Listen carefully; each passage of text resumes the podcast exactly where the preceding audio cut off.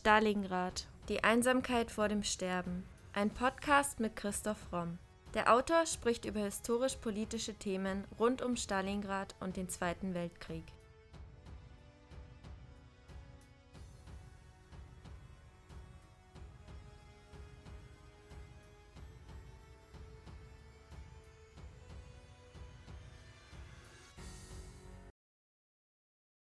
Thema der heutigen Folge Ernst Röhm, der rechte Revolutionär. Der Fall Röhm hat längst aufgehört, nur eine Privatangelegenheit des hitlerischen Staatschefs zu sein. Der Fall Röhm ist vielmehr zu einem öffentlichen Skandal ersten Ranges geworden, zu einer deutschen Schande, zu einer Schande vor allem der Nationalsozialistischen Partei. So schreibt Helmut Klotz über den Fall Röhm die Veröffentlichung einiger Briefe des Generals. Doch Ernst Röhms Geschichte begann eigentlich ganz anders. Ernst Röhm wird am 28. November 1887 als Sohn eines Eisenbahndirektors und dessen Frau in München geboren. Nach dem Abitur am humanistischen Maximiliansgymnasium in München 1906 tritt er in das 10. Bayerische Infanterieregiment Prinz Ludwig ein. 1908 besucht Röhm die Kriegsschule in München und wird zum Leutnant ernannt. Bereits als junger Mann gilt er als Dandy und Lebemann.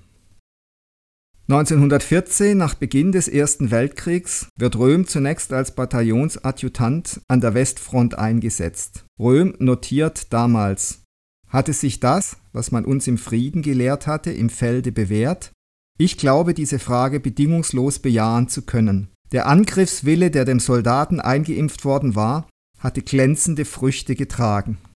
Am 24. September 1914, während der Kampfhandlungen um die Ortschaft Spada, erleidet Röhm einen Gesichtsschuss, der ihn dauerhaft verunstaltet. Er wird in ein Heimatlazarett verlegt, wo sein abgerissenes Nasenbein durch eine Plastik ersetzt wird, was nur unvollkommen gelingt.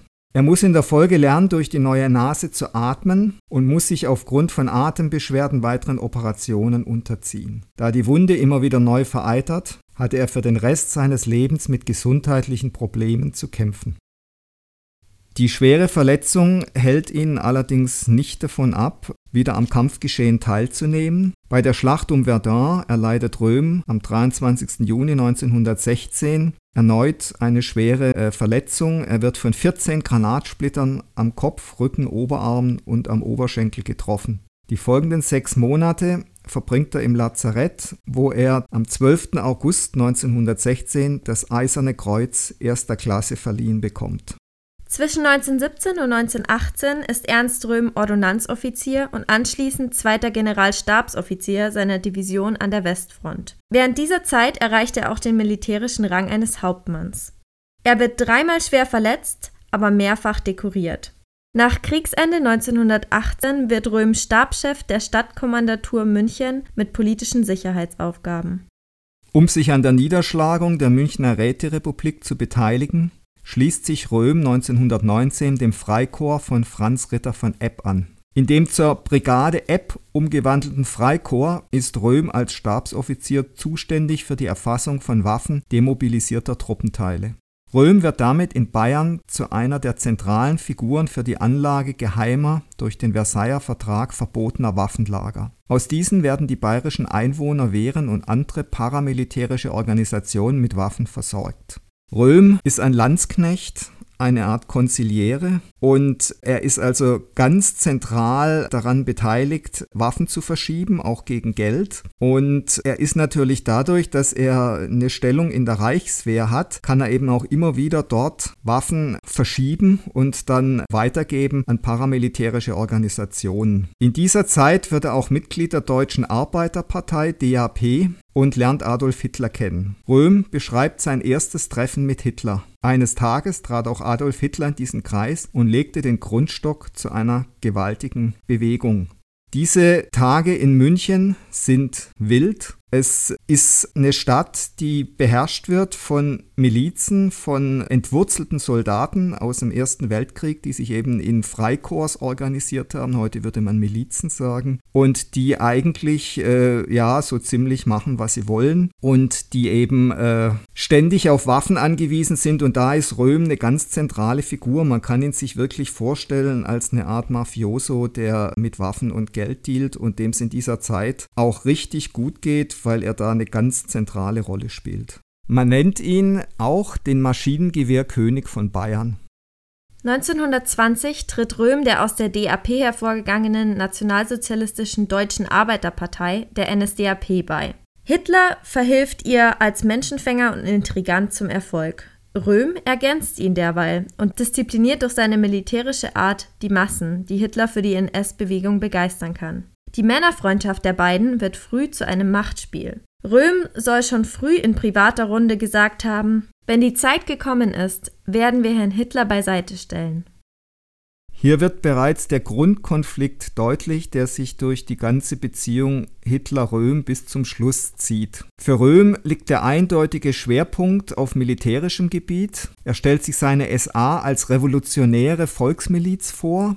Er selbst ist auch ganz klar antikapitalistisch, äh, nationalrevolutionär eingestellt. Seine Volksmiliz ist nationalistisch, ist hierarchisch streng organisiert, ist antidemokratisch, antimarxistisch. Aber für Röhm ist ganz wichtig, dass eben in dieser Miliz eine Art proletarischer Kameradschaftsgeist herrscht. Er fühlt sich als Condottiere seiner Soldaten, feiert auch gern mit ihnen und er will eben auf gar keinen Fall diese militärische Bewegung unter die politische Bewegung stellen. Adolf Hitler ist genau gegenteiliger Meinung. Er will nicht nur der Trommler sein, wie Röhm ihn sein Duzfreund Adi oft geringschätzig bezeichnet. Er will politischer Anführer sein und für ihn ist ganz klar, dass die SA eben nur dazu da ist, um auf den Kundgebungen für Ordnung zu sorgen, mehr nicht. Und dieser Konflikt wird dann später noch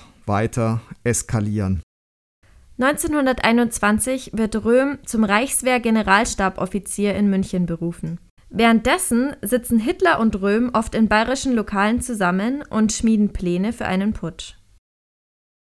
Eines dieser Lokale war der Schelling-Salon in München-Schwabing, und es ist überliefert, dass Hitler schon damals große Neigung zu endlosen Monologen hatte. Und Röhm und seine SA-Typen haben sich da oft gelangweilt und haben dann aus purer Langeweile eine Schlägerei angezettelt, um Hitler zu unterbrechen. Bei einem ihrer Gasthausbesuche trägt sich Hitler in eines der Gästebücher ein. Er schreibt: Deutschland erwache, Sturm, Sturm, Sturm. Läutet die Männer, die Greise, die Buben, läutet die Schläfer aus ihren Stuben.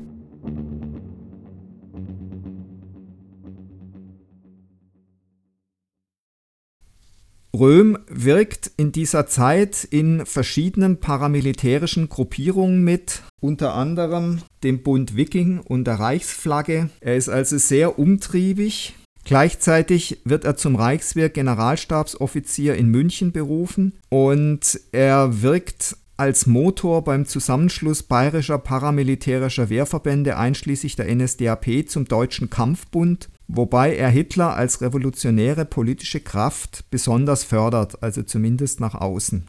So kommt es dann schließlich zum Novemberputsch, an dem Röhm mit seinem eigenen Wehrverband Reichskriegsflagge teilnimmt, den man eben auch den Hitlerputsch nennt, und er wird nach dessen Scheitern aus der Reichswehr entlassen. Nach dem gescheiterten Hitlerputsch wird Röhm im April 1924 für seine Beteiligung zu 15 Monaten Festungshaft auf Bewährung verurteilt. Bei den Reichstagswahlen vom 4. Mai wird er für die Deutsch-Völkische Freiheitspartei ins Parlament gewählt. Röhm wird von Hitler mit der Reorganisation der nationalsozialistischen Sturmabteilung der SA beauftragt. Er gründet außerdem als Dachorganisation der völkischen Wehrverbände den Frontbann. Im April 1925 entwickelt sich zwischen Röhm und Hitler ein Streit über die Stellung des Frontbands. Nachdem der Putsch gescheitert ist, möchte Hitler jetzt auf legalem Wege durch Wahlen an die Macht kommen. Dazu hat er auch die NSDAP neu gegründet. Er möchte aber fortan nicht mehr mit paramilitärischen Gruppen zusammenarbeiten. Röhm tritt daraufhin aus Protest von seinem Amt als SA-Führer zurück. Es war sicher eines der großen Versäumnisse der Weimarer Republik, dass man zugelassen hat, dass Hitler nach einem Jahr Haft, was auch lächerlich wenig war dafür, dass er immerhin einen Staatsstreich versucht hatte, dass man zugelassen hat, dass Hitler die NSDAP wieder neu gründen konnte, dass diese Partei nicht wirklich verboten wurde. Röhm hat natürlich völlig andere Vorstellungen. Er will eben weiter mit militärischen Milizen operieren und so an die Macht kommen. Er ist aber ziemlich frustriert und schmeißt eigentlich alles hin. In den folgenden Jahren bis 1928 schlägt Röhm sich kurzzeitig in verschiedenen kaufmännischen Stellungen und als Vertreter durch. Außerdem legt er unter dem Titel Geschichte eines Hochverräters seine Autobiografie vor. Mitte 1928 erfährt Röhm, der sich zu dieser Zeit beruflich in einer prekären Situation befindet und weitgehend isoliert ist, von einem ehemaligen Hauptmann, der sich inzwischen als Militärgouverneur im Dienst der Republik Bolivien befindet, dass die bolivianische Regierung auf der Suche nach einem fähigen deutschen Offizier ist. Er tritt mit der bolivianischen Armee in Kontakt und der dortige Generalstabschef Hans Kund sichert ihm den Rang eines Oberstleutnants und ein monatliches Gehalt von 1000 Bolivianos zu, was ihm einen luxuriösen Lebensstandard in Bolivien ermöglichen würde. Mitte Dezember 28 verlässt Röhm Deutschland zusammen mit dem jungen Kunstmaler Martin Schätzl, der ihn als Sekretär begleitet und höchstwahrscheinlich auch als Liebhaber. Am 5. Januar 29 trifft Röhm dann in La Paz ein. Er erlernt sehr schnell die spanische Sprache und beherrscht sie bald fließend. Bei einem Manöver der bolivianischen Armee tragen die Teile, die unter Röms Kommando sind, den Sieg davon. Er unterhält aber während dieser ganzen Zeit weiterhin Kontakte in die deutsche Heimat, unter anderem zum bayerischen Kronprinzen Rupprecht und auch zu Heinrich Himmler, der gerade dabei ist, die SS aufzubauen. Man bietet ihm an, dass er bei der Reichstagswahl vom September 30 für den Reichstag kandidieren kann, aber er lehnt das dann ab. Über seine Zeit in Bolivien schreibt Röhm, ich war fünf Wochen in Sucre, dort mit meinem jungen Freund, der ja leider nicht in Frage kommt, beisammen. Er ist jetzt zu Studienzwecken nach Santa Cruz gefahren, eingeladen von einem katholischen Pfarrer, der leider auf dem bewussten Gebiete auch eine Enttäuschung erleiden wird, denn er hat ihn wohl nur deshalb eingeladen. Bereits 1925 hatte sich Röhm in Berlin Mitte wegen seiner Homosexualität zu verantworten. Doch Hitler scheint das nicht zu stören, denn 1930 setzt er alles daran, Röhm wieder nach Deutschland zurückzuholen. Er bietet ihm sogar erneut die oberste SA-Führung an. Röhm reist Mitte Oktober 1930 aus Bolivien ab. Er lässt sich aber bis an sein Lebensende die Option einer Rückkehr offen und das wird ihm äh, wohl auch gewährt. Er ahnt natürlich nicht, dass er geradewegs in sein Unheil fährt. Hitler braucht ihn zu der Zeit dringend. Es gibt eine Meuterei in der Berliner SA, die sogenannte Stennes-Revolte. Die SA hat gefordert, dass sie mit auf die Reichstagswahlliste der NSDAP kommt. Das hat Hitler ihnen verweigert und deswegen besetzen die jetzt zum Beispiel die Berliner Gaugeschäftsstelle, machen richtig Theater. Und Röhm soll dafür Ordnung sorgen und das macht er zunächst auch. Er ist in die Flügelstreitereien innerhalb der NSDAP nie verstrickt gewesen und pflegt persönlich im Augenblick wieder ein sehr gutes Verhältnis zu Hitler. Auf einer SA-Führertagung am 30. November 1930 in München gibt Hitler den versammelten SA-Führern schließlich die Betrauung Röms mit der Leitung der SA bekannt, wogegen der anwesende Stennes und andere norddeutsche SA-Führer heftig protestieren. Röhm baut jetzt die SA als eine schlagkräftige Massenorganisation auf. Sie findet während der Weltwirtschaftskrise besonders Zulauf von proletarisierten ehemaligen Frontkämpfern und Arbeitslosen, die erbitterte Straßenkämpfe mit politischen Gegnern führen. Es gelingt ihm, die Mitgliederzahl der SA von 77.000 auf über 100.000 zu steigern. Bis zum Frühjahr 1933 hat die SA nicht zuletzt dank Ernst Röhm fast eine halbe Million Mitglieder. Wenn Röhm als Stabssekretär zu seinen SA-Truppen sprach, dann klang das so. Das, was heute Deutschland ist und was heute Deutschland heißt, ist mit in erster Linie ihr Werk, das Werk der Soldaten und der Kämpfer.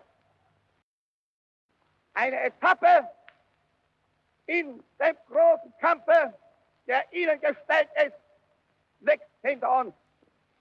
Eine neue Etappe des Kampfes gleicher Arbeit, gleichen Schaffens liegt vor uns. Und wenn wir als Soldaten in diesen neuen Kampfabschnitt eintreten, so müssen wir von einem ausgehen, dass wir, meine Kameraden, die gleichen einfachen Pflichtenkämpfer bleiben, die wir gewesen sind. Dass der Soldat, der durch seine Selbstlosigkeit, Uneigennützigkeit Vorbild und Beispiel gewesen ist, dies auch in dem neuen Reiche bleibt. Keineswegs ist die Aufgabe der SA abgeschlossen. Sie ist schwieriger, stolzer, verantwortungsvoller und wichtiger denn vorher. Röhm bekommt so immer mehr Macht in Deutschland. Seine SA terrorisiert die Straßen. Er fordert jetzt auch tatsächlich die Auflösung der Reichswehr in einer von der SA gestellten revolutionären Volksmiliz. Er kommt damit seiner Vision einer zweiten nationalsozialistischen Volksrevolution immer näher. Dadurch gerät er aber erneut in Streit mit Hitler und dessen Gefolgsleuten aus SS und Reichswehr. Hitler ist relativ schnell klar, dass er, wenn er wirklich an die Macht kommen muss, sich auf die Seite der Reichswehr und der Großindustrie stellen muss. Auch weite Teile des Bürgertums sind angewidert von den Methoden der SA. Die SA ist gefürchtet als Prügeltruppe. Einer ihrer Slogans lautet auch tatsächlich, wir prügeln uns groß. Und dieser Pöbel, wie ihn viele nennen. Das ist etwas, was dem Bürgertum in Deutschland Angst macht und Hitler sieht es natürlich auch und weiß ganz genau, dass er also einer Art nationalrevolutionären Aktion oder so, dass die zum Scheitern verurteilt sein wird und dass, dass das nicht funktionieren wird. Mittlerweile werden aber immer stärkere Proteste wegen Röms Homosexualität laut. Hitler wimmelt sie ab mit der Ausrede, Röms Homosexualität sei nicht erwiesen. Währenddessen unterhält Röhm selbst aber in München eine Clique von Zuhältern, die ihm Schüler und Lehrlinge in seine Privatwohnung schleppen müssen.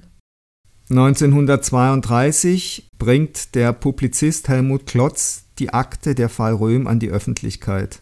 Es werden drei Briefe von Röhm transkribiert, in denen er sich zu seiner Homosexualität zu bekennen scheint. In der Akte heißt es von Klotz Seite, durch die Veröffentlichung der Römbriefe fälle ich kein Werturteil über die Homosexuellen, weder ein Werturteil im negativen noch im positiven Sinne. Und auch wenn ich völlig außerstande bin, das besondere Empfinden dieser unglücklichen Menschen zu begreifen, so bemühe ich mich doch, ihnen mein Mitleid nicht zu versagen. Ich betone aber mit Entschiedenheit, dass mich dieses Mitleid niemals dazu führen wird, schweigend und duldend beiseite zu stehen, wenn, wie im Falle des sogenannten Staatschefs Röhm, große Teile der deutschen Jugend auf Gedeih und Verderb einem Homosexuellen ausgeliefert werden. Es gibt dazu auch andere Meinungen, auch Protest, unter anderem von Kurt Tucholsky, der schreibt, dass es für einen Fehler hält, dass man versucht, die Homosexualität gegen Röhm politisch auszunutzen, zu instrumentalisieren. Und er schreibt konkret dazu, er hält es für einen Fehler, den Gegner im Bett aufzusuchen. Die Briefe Röms in Klotzakte sind allesamt adressiert an einen Dr. Karl Günther Heimsoth. Dieser war Mediziner und Publizist. In der Weimarer Republik war er zu einem Aktivisten der homosexuellen Emanzipationsbewegung geworden. Gleichzeitig vertrat er aber stark antisemitische Ansichten. Er beschreibt zum Beispiel das Prinzip der Freundesliebe so. Jede männliche, heroische Freundesliebe bleibt in der Idee und der Verständnismöglichkeit dem Judengeiste fremd. Auch Heimsoth vertrat nämlich die Idealvorstellung des virilen, arischen und vollwertigen Mannes, der eben in seiner Vorstellung keiner Frau bedarf. Röhm lobt in seinen Briefen die Inhalte und den Schreibstil des Doktors und schreibt weiter Könnten Sie sich nicht auch einmal der meinen Konstellation annehmen? Ich bin am 28. November 1887 morgens 1 Uhr in München geboren. Dann wüsste ich vielleicht auch einmal, wie ich mit mir eigentlich dran bin. Offen gestanden weiß ich da eigentlich nicht Bescheid. Ich bilde mir ein, gleichgeschlechtlich zu sein, habe dies aber richtig erst 1924 entdeckt.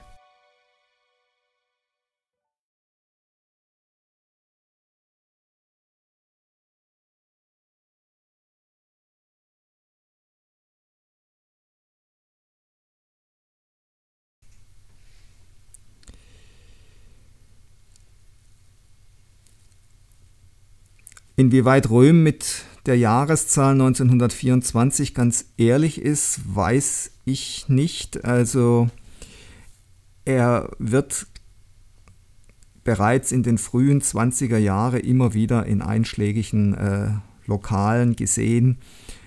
Und äh, vermutlich hat er auch schon im Ersten Weltkrieg äh, seine Homosexualität an der Front entdeckt.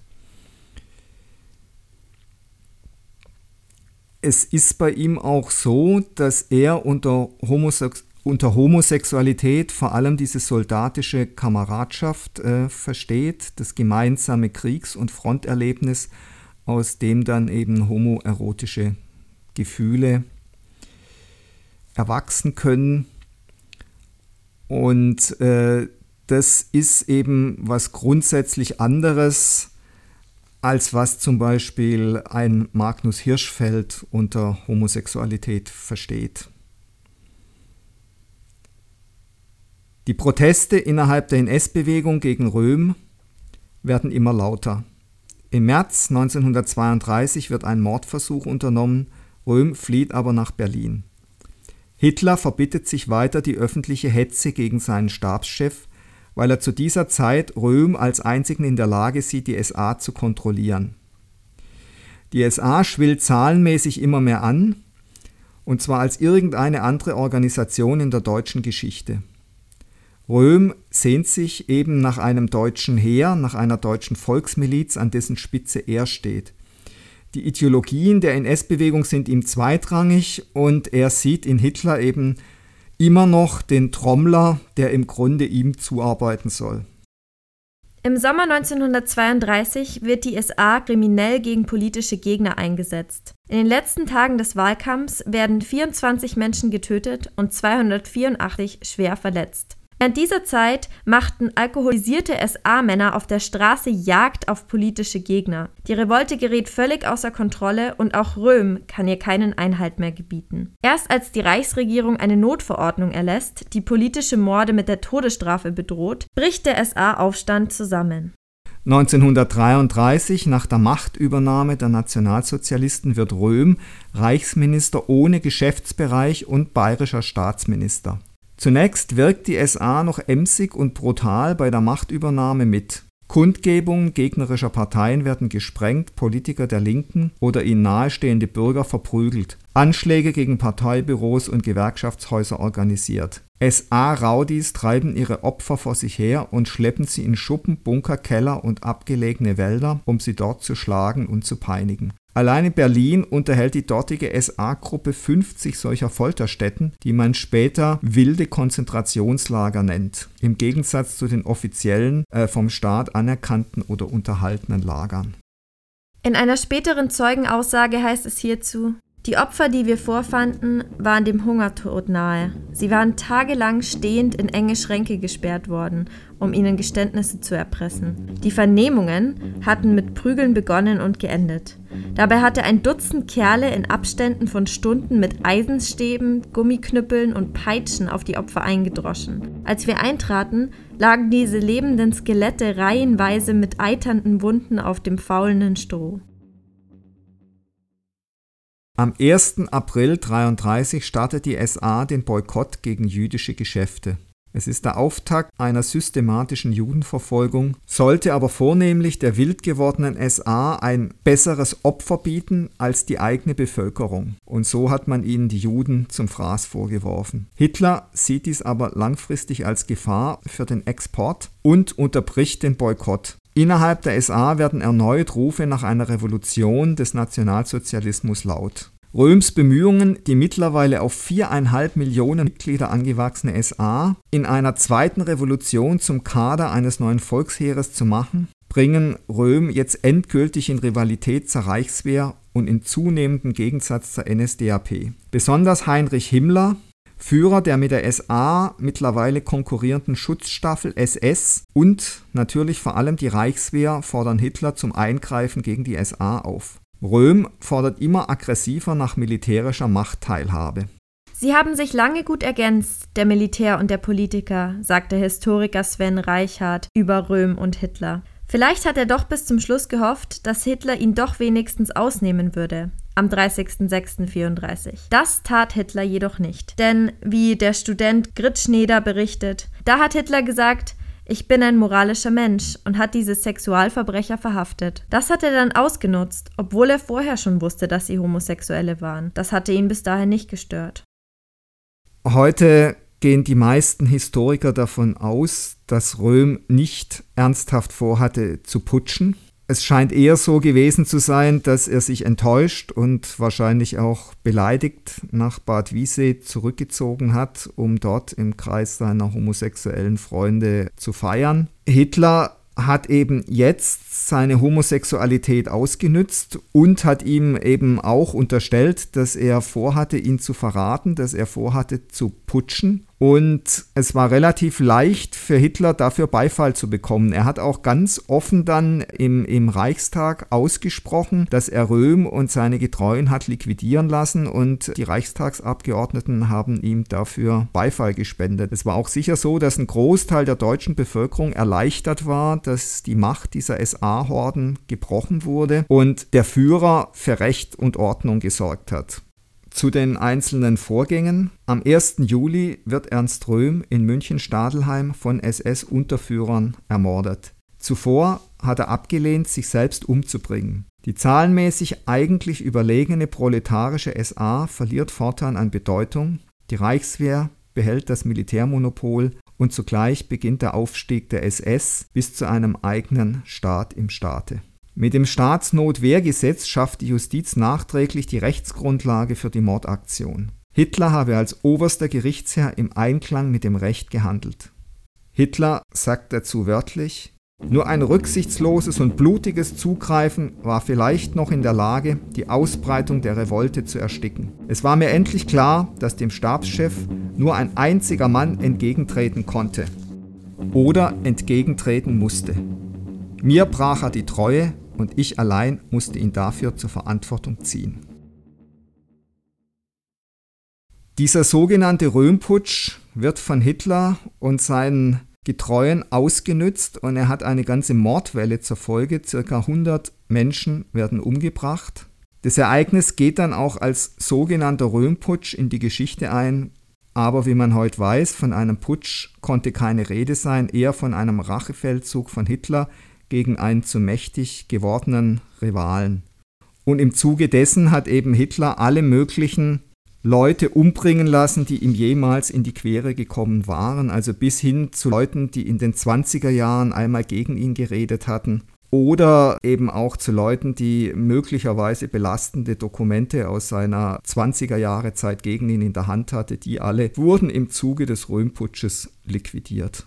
Der Historiker Heinrich von Einsiedel schreibt, Hitler wollte Röhm, der Anfang der 20er Jahre in München Karriere gemacht hatte, loswerden. Das war sein einziger Duzfreund, den er da hat erschießen lassen. Daran sieht man, dass im Zuge von Hitlers Aufstieg weder Freund noch Feind vor dem Tode gefeit war. Das war Folge 88 unseres Podcasts Stalingrad, die Einsamkeit vor dem Sterben. Vielen Dank fürs Zuhören.